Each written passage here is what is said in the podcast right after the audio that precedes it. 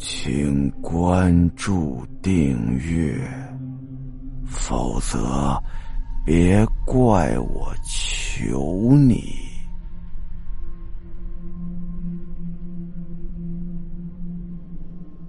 王强调查一圈啊，一无所获，又回到小区里四处看看。小区呀，管理设施很全，各个角落都有监控。包括他住的单元，甚至房门前都有。他又去找物业，又是查监控。总而言之啊，女孩失踪的那天晚上，只见女孩下班走回来，就没见她出去过。也没见过陌生人进入到他的住所，警察也过来勘探过，也没有发现什么门窗被撬，或者说有什么出入的任何痕迹。一系列的证据表明，女孩就是在自己的住所里头莫名其妙的失踪的。又调查了这么一段时间，王强突然发现一个规律。女孩啊，并不是每天都会出现，只有在月圆之夜，她才会出现。这到底是有什么联系呢？过了几天，十五，王强眼珠不错的就跟那等着。果不其然呐，女孩又准时的出现，月亮正圆，有些吸邪。王强脑子一激灵，马上就想到。这墙上的影像莫非是个投影？真正的发源地是床头的梳妆镜吗？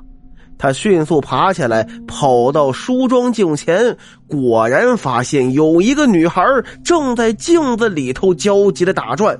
他一扭头，就发现了王强，显露出十分喜悦的表情，嘴里急切的说着什么，但是听不到声音。王强呢还是比较细心的，一看那女孩的口型就知道她说的是救命。这要是换成一般人，早就吓残废了。但是王强很冷静，他分析啊，莫非世间真有魔法？这女孩是被困在镜子里头了？王强快步跑到厨房，从工具箱里拿出一把榔头，对着镜子要砸的时候，女孩却显出了惊恐万状的表情，不断的摆着手，那个意思呀是让王强不要砸。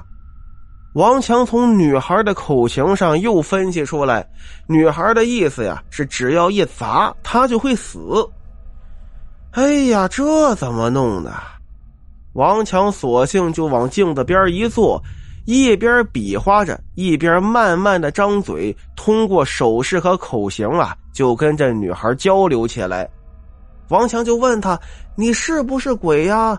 女孩就说了：“我是人，不小心给困在这里头了。”王强就问他：“你是怎么进去的呀？”再看这女孩，哎呀，这事儿不好说。王强说：“你不说，我怎么救你呀？”女孩犹豫了犹豫啊，就把事情的起因给王强说了。她呀有点自恋啊，本身长得也漂亮吧，因为自恋呢，经常照镜子自我欣赏，觉得天底下哪个男人都不配她。每天就这么照镜子呀。那天呢，情不自禁朝着镜子亲了一口，然后就进去了。王强一看，那我怎么救你啊？女孩很不好意思，哎呀，或许我得找上一个我能迷恋的、能深深吸引我的男人，然后让他亲我，说不定就能把我从这里边救出来。王强一看，那你看我行吗？女孩，那那咱试试吧。王强对着镜子那么一亲，但是毫无效果。女孩说：“呀，哎呀，你这个人虽然是不错，但是对你没感觉，你长得也一般，跟我比你差远了，咱们之间没有爱呀，这个应该是不行。”王强就琢磨，是非得找到一个你所倾心的、你爱的不行的那种才行，是吧？女孩点头，我估计是。为了救出女孩啊，王强是真下功夫了。到处找帅哥呀，就想找出女孩能为之倾心的那么个男孩，但是呢，也是一点用处都没有。时间一晃，又是好几个月过去了。在这几个月里头啊，王强呢就发现一个问题：这女孩啊，她不用非得等到月圆之夜，你找个台灯去照那个镜子，一样能照出影像。两个人的交流啊，也是越来越多。女孩就觉得好像是爱上王强了，但是两个人隔着镜子亲了亲，还是没把女孩救出来。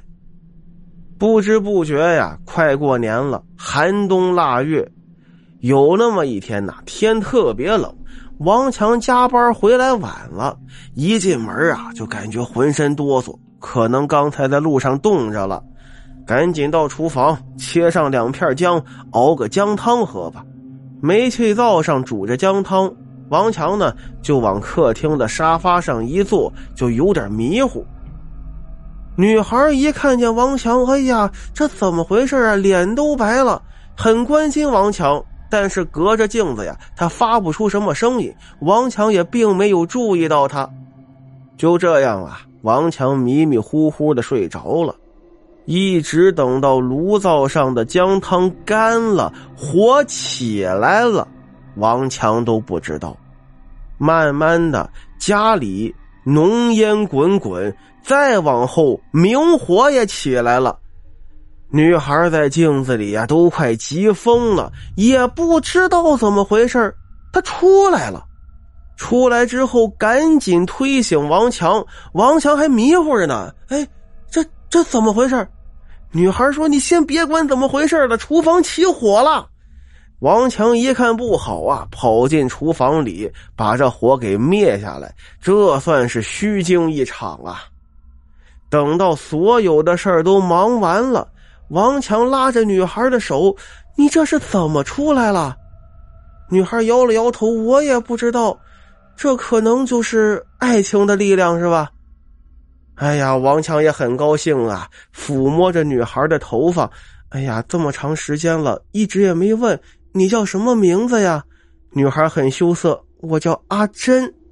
王强一听，我明白你为什么会出来了。阿珍爱上了阿强，在一个有星星的夜晚。